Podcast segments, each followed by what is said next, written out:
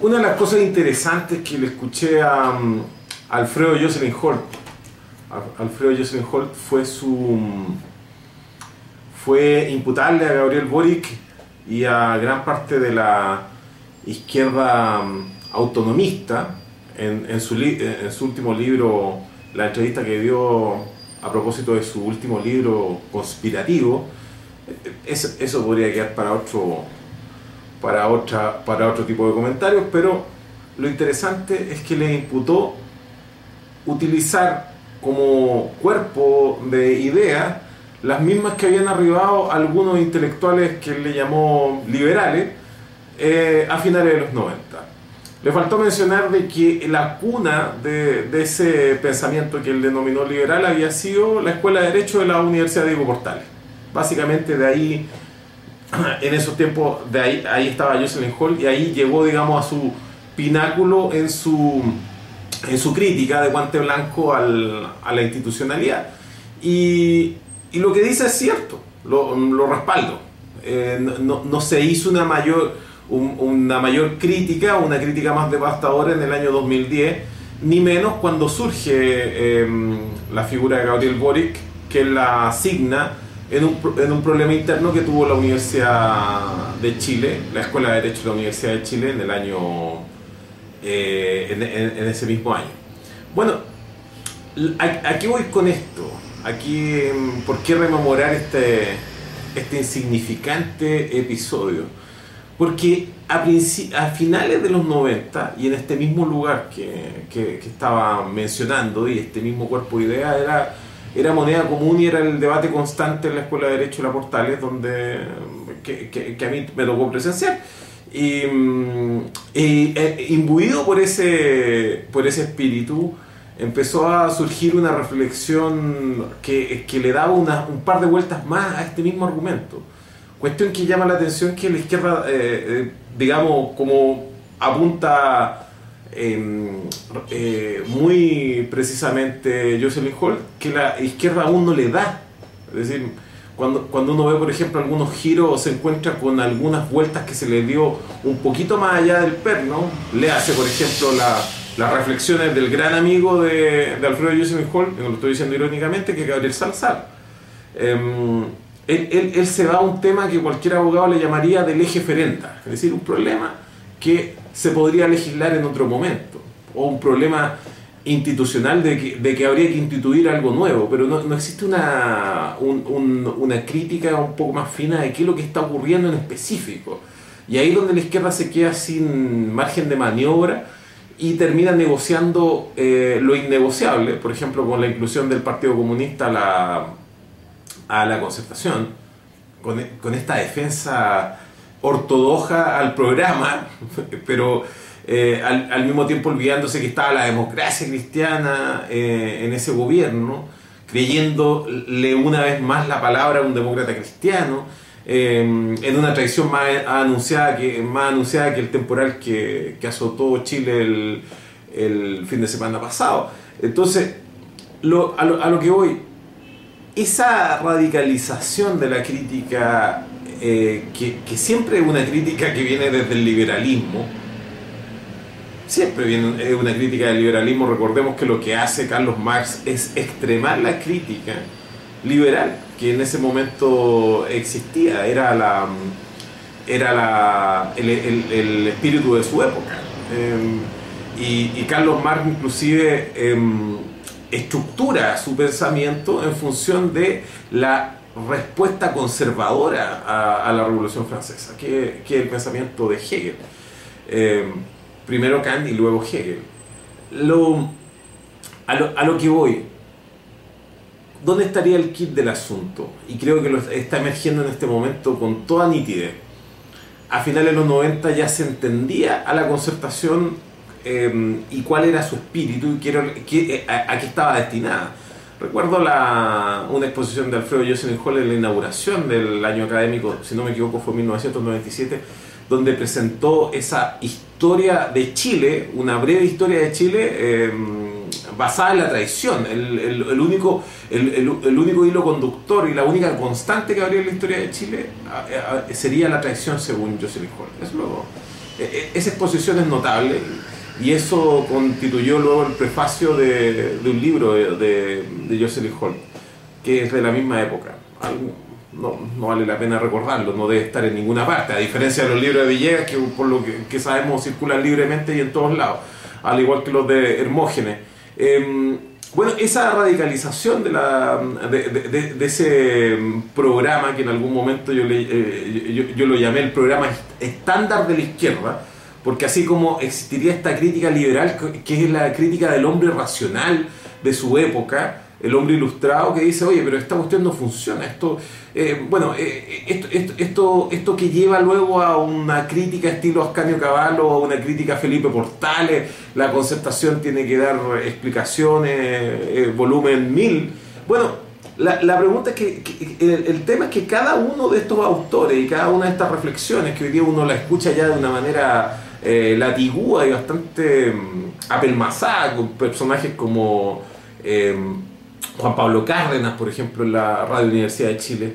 Eh, y, en algunos ecos también Moschati, más, más Nivaldo Moschati que Tomás Moschati en la radio Bio Bio, es, la misma cantinela de que, pucha, aquí, aquí parece, esto huele a traición, esto, esto, huele a un acuerdo, huele, huele a un acuerdo encubierto que nosotros no fuimos testigos.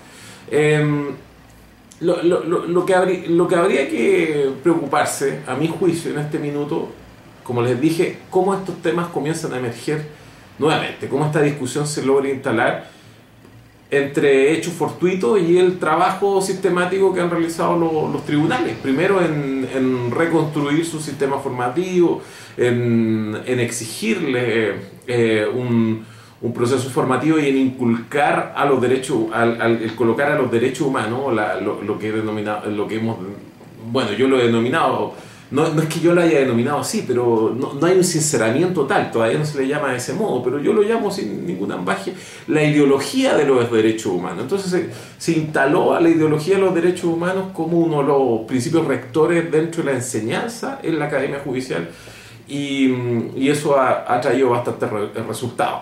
Em, eh, el, eh, ellos van a decir que es la doctrina de los derechos humanos, pero hasta el momento lo que, lo que nos queda no, no, es la doctrina, sino que eh, el, el, vulgar reflejo de esa doctrina que sería la ideología de los derechos humanos. Bueno, esa reflexión llevó a un libro, y lo, voy, a, voy, a, mostrar la carátula porque algunos de ustedes no lo conocen, este libro que se llama Civilización y Derechos Humanos, que, que, que escribí y publiqué en el año 2013, a finales del año 2013 Em, eh, mándele un correo o, o hinchele las pelotas a Elías Llenas para que, para que suelte más ejemplares del libro. Él es el único que lo edita en este momento, es el que tiene, digamos, el estanco de mis libros y al mismo tiempo el, el editor. Así que si quiere uno de estos libros va a tener que conseguirlo a través de él. Pero, pero como siempre he dicho a todo el mundo, usted también tiene la opción de entrar a mi blog Violencia y Control Social y leer los artículos en un, en un programa que se propone dentro del mismo blog qué sería más o menos la, la versión sin editar de este mismo libro. Em, pero, eh, ¿cuál es la crítica que, que habría en, en, este libro? ¿Cuál, ¿Cuál, sería la novedad? Porque no, no, no, tiene mucho sentido editar un libro si es que tú no vas a decir algo que, que no se haya dicho. Y me parece que, que, que, recién eh, está...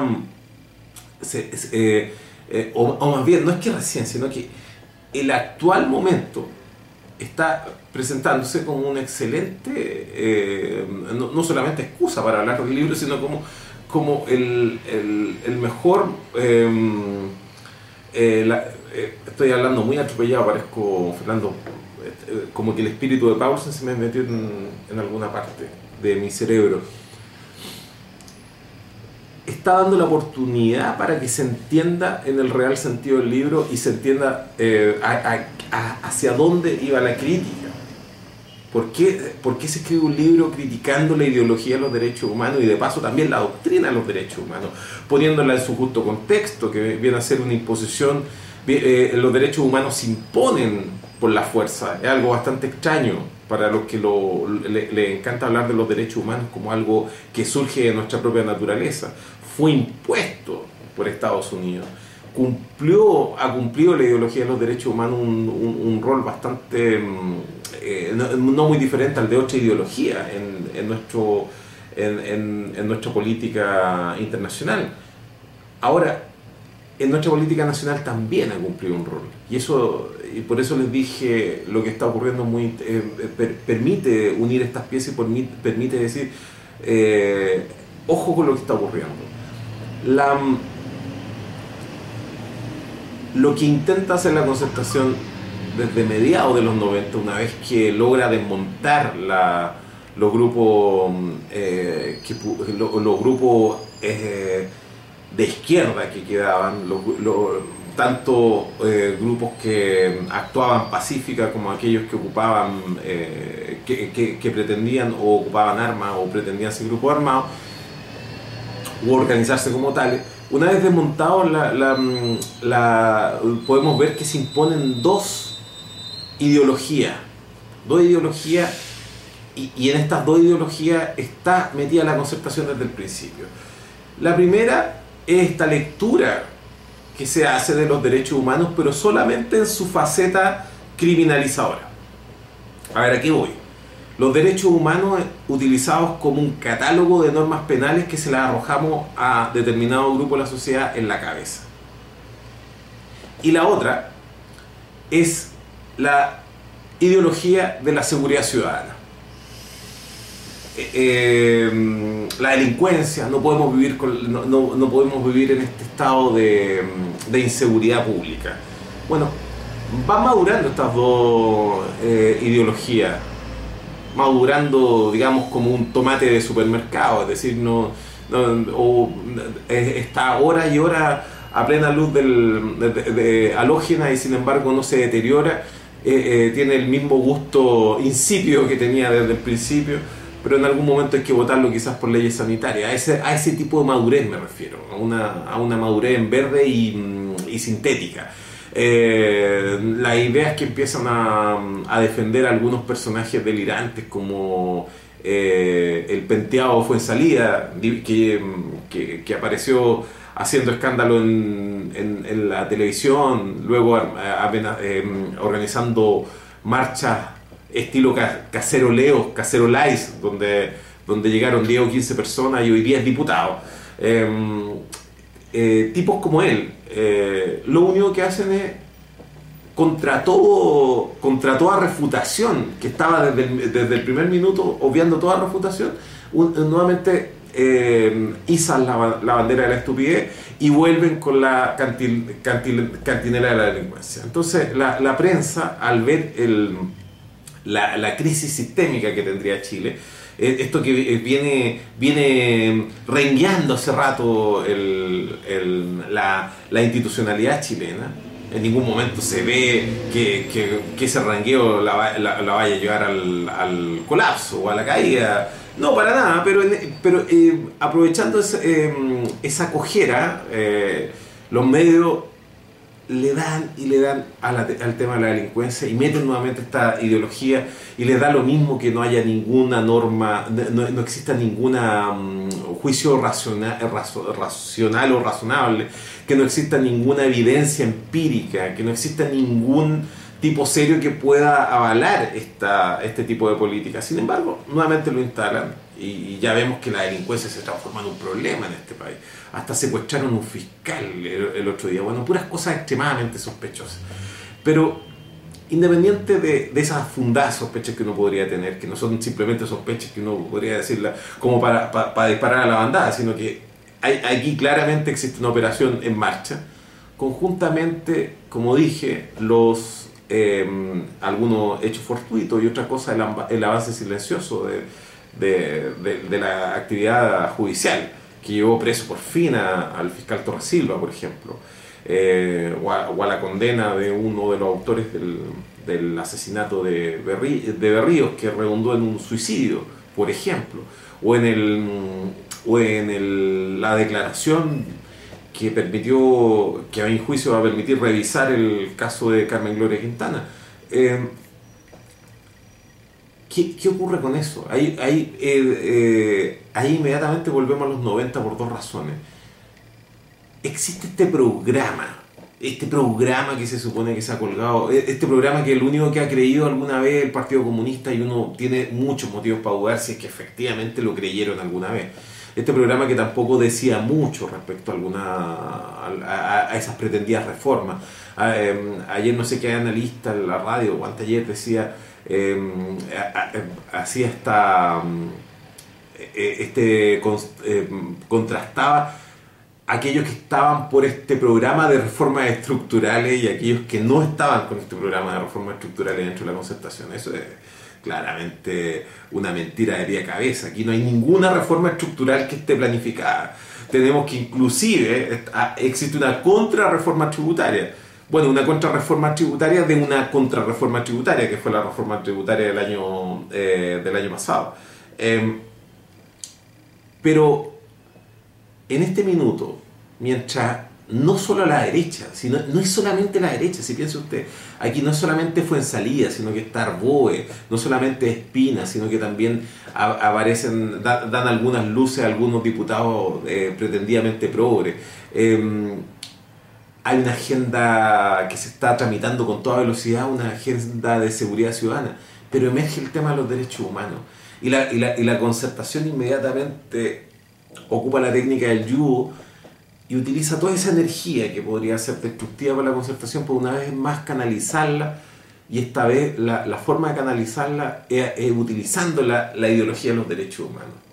Una vez más los derechos humanos como una herramienta de castigo, no como una herramienta de reestructuración, por ejemplo, del, del Estado. Nadie de, de, todo lo... Porque, vimos cuando Carmen Gloria Quintana, por ejemplo, hizo su última aparición pública, lo hizo con el diputado Tucapel Jiménez, la diputada Isabel Allende, la, la, la diputada Isabel Allende, que es presidenta del Partido Socialista, eh, presentó un recurso para degradar inclusive eh, retroactivamente a los a los militares que, que, participaron en violación a los derechos humanos. Es decir, recién se le ocurrió la palabra nulidad de derecho público, recién, recién, en el, año, en el año 2015 recién están hablando de eso. Recién se le ocurrió que muchas cosas se resuelven con un decreto supremo, es decir, que ni siquiera necesitamos tramitación de ley. Pero, pero obviamente no, no, no, no, no nos metamos con las concesiones mineras, que por ejemplo podrían ser retomadas por el Estado con un decreto supremo o con un decreto eh, con un decreto simple del Ministerio de, Minería. No, no, nos metamos con eso, no nos metamos con eso porque aquí el tema son los derechos humanos. Son los derechos humanos, pero nuevamente los derechos humanos mirados como una em, eh, como unos derechos humanos emblemáticos, como unos derechos humanos eh, eh, criminalizadores. Y como toda criminalización es arbitraria y selectiva, obviamente lo emblemático viene conjuntamente con esta ideología de los derechos humanos en su faz criminalizadora, porque no se puede castigar a todos los que estuvieron involucrados, porque estuvo involucrada una parte importante del país en la, en, la tortura, en la muerte, en la desaparición. Entonces, como no se puede atacar a todos, se tiene que atacar a algunos. Y, ese es el gran problema que tiene la, el, entender a los derechos humanos como una norma criminalizadora. Porque, lo que, porque al, ser una norma criminalizadora se nos olvida inmediatamente los derechos humanos como han sido eh, Em, transgredidos por la misma concertación, la, imposibilidad que existe en Chile de manifestarse con medios pacíficos, porque la represión que existe es violenta, una represión violatoria de los derechos humanos, no existe posibilidad de expresarse em, de forma libre en este país, no la hay. Bueno, nada de eso es tutelado y todo eso queda relegado a, una pesada broma, a, un pesado ladrido del perro chico que tiene el vecino del departamento al lado. Eso no nos interesa, nos interesa el derecho humano entendido como algo retrospectivo y como algo em, criminalizador. Solamente habiendo sangre habría violación a los derechos humanos y solamente habiendo sangre, casos emblemáticos, archivos fílmicos, em, podríamos hablar de violación a los derechos humanos. Aquí, aquí claramente eh, existe una operación, pero no, es, no existe una operación en, lo profundo, no existe una concertación instigando a, las denuncias, sino lo que existe es la habilidad de la concertación para tomar esta, este, este legítimo dolor, este legítimo resultado de la impunidad em, y de administrarlo de la manera que les estoy diciendo. Porque las personas que murieron estaban muriendo por, por defender las conquistas del gobierno de Salvador Allende y las conquistas históricas del, del, pueblo trabajador y de los estudiantes, de, de, cada una de las personas de esta patria. Em, y una banda de delincuentes se tomó el país y estuvo durante 17 años haciendo lo que quiso y ha continuado haciendo lo que, lo que quiso, porque desde ahí en adelante, después que pasaron esos 17 años, se ha construido sobre el legado, sobre cada una de las cosas que hicieron ellos y no se ha movido una tuerca.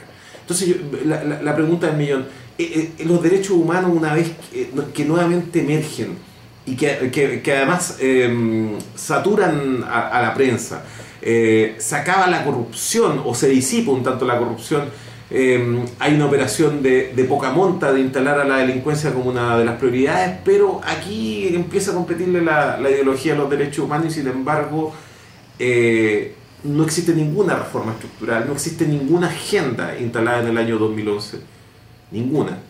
Y no, existen tampoco las mismas agendas que estaban instaladas en el año 89 o que, está, o que se instalaron con la movilización social en el año 84 o las agendas que quedaron interrumpidas en el año 73 porque esta banda de delincuentes se hizo cargo de este país. Em, la gratuidad en la educación, por ejemplo. ¿Tiene algo que ver con los derechos humanos? Claro que sí. Chile suscribió el pacto de derechos económicos, sociales y culturales y es norma vigente en este país de rango constitucional eh, el que, eh, eh, el que en Chile se instaura un sistema de educación gratuita en todos sus niveles. Eso está en el Pacto de Derechos Sociales y Culturales, o Pacto de San Salvador. Es decir, es ley vigente en Chile desde 1989. El puño del criminal mayor, que, que Pinochet, em, suscribió ese tratado internacional. está redactado en términos aún más eh, em, enfático de lo que está el programa de la Constitución, ese programa que se supone que defiende y pareciera que el único, así como, como el, el, que quedó como el loco de los gatos de la concertación, que es el Partido Comunista, el único que defiende ese programa, ese supuesto programa, tiene un pequeño, un, par de palabras sobre la educación gratuita y eso dice mucho menos de lo que dice una ley vigente que en Chile que en Chile nadie está exigiendo el cumplimiento, por ejemplo. Entonces, ¿de qué derechos humanos estamos hablando? Estamos hablando de que vamos a entrar a un, nuevo proceso como los que ya habíamos tenido, como los procesos que tuvimos con el informe Retic y luego con el informe Valek, es decir, como eh, situémonos en 1990 y situémonos, después en el gobierno de Lagos con el informe Valek. En ambos momentos se ocupó a la ideología de los derechos humanos nuevamente como una herramienta del poder para desmovilizar, para bajarle la temperatura a las reivindicaciones sociales, para criminalizar los descontentos y fusionarlos con los descontentos del pasado, pero en ningún caso para, para, para, para hacer otra cosa que producir cambios radicales en nuestro país. Entonces, miren, lo dije en el video pasado, me alegro, sombrero, chapo de que se estén revisando estos casos, un aplauso para los tribunales que, que está cumpliendo su labor, le queda mucho trabajo por, por, realizar, pero cuidado con lo que está ocurriendo, no nos eh, entusiasmemos más de la cuenta. No estoy, no estoy llamando un pesimismo por el pesimismo, por un culto al pesimismo. No, simplemente lo que estoy diciendo, cuidado que la concertación está utilizando esto como una llave de judo y está utilizando toda la energía que se está formando para fortalecerla, para darle nuevamente superioridad moral a este bloque respecto a otros bloques que no tienen mucha diferencia en términos eh, políticos eh, con el actual gobierno usted me va a decir que Piñera robaba, de una manera diferente que lo que está que, lo que hace que lo que lo hace la concertación, sí, de acuerdo. Pero son se puede dar cuenta que son discusiones un tanto triviales cuando el, problema esencial es que ni siquiera se respeta el Estado de Derecho. Se están robando la gran minería del cobre, la gran minería del hierro, la gran minería del litio, se le están robando en este minuto a vista y paciencia de todos nosotros, incumpliendo normas todos los días. Y aquí no existe ninguna autoridad preocupada de ese incumplimiento. Pero ahora nuevamente vamos a hablar de los incumplimientos que ocurrieron en un momento diferente. y vamos a decir de que esas normas que se dictaron, porque no fueron normas que se acordaron, porque si alguna norma jurídica podría tener alguna legitimidad, cuando uno dice, pues, ¿por qué usted me está deteniendo? ¿Por qué usted no me deja sacar una fotografía en el metro? El único fundamento que podría tener alguien es decirle, bueno, pero es que esto ya lo acordamos, esto, esto finalmente le, le es imputable a usted porque esto lo acordamos. Pero aquí no se trata de normas acordadas, aquí se trata de normas que dictaron aquellos tipos que nos estaban disparando, que nos estaban torturando. Esos tipos llegaron, se instalaron en el sillón y empezaron a dictar normas como si nada. Y esas normas todavía rigen nuestras vidas. Y, y es peor, se supone que los derechos humanos están por encima de toda esa normativa jurídica. Una, una, normativa que al estar hace casi irrelevante, bueno, ¿para qué vamos a hablar de, de, temas como la Asamblea Constituyente? Hace casi irrelevante esas discusiones porque habría que reinterpretar todo el ordenamiento jurídico en función de estos derechos humanos. Pero claro, si, si hablamos de los derechos humanos solamente como los derechos humanos de que, oye, no le coloque ratones la vagina a las mujeres, obviamente que no tenemos ninguna comprensión de, de qué son realmente los derechos humanos. Entonces, cuando le digo a usted, el Pacto de Derechos Económicos, Sociales y Culturales, o Pacto de, San Salvador, eh, prescribe de que en Chile tiene que haber educación gratuita y eso es vigente en Chile, uno se pregunta, pero ¿cómo tuvo que salir un millón de personas para reivindicar eso? Y estamos en el 2015 y eso todavía sigue siendo letra muerta.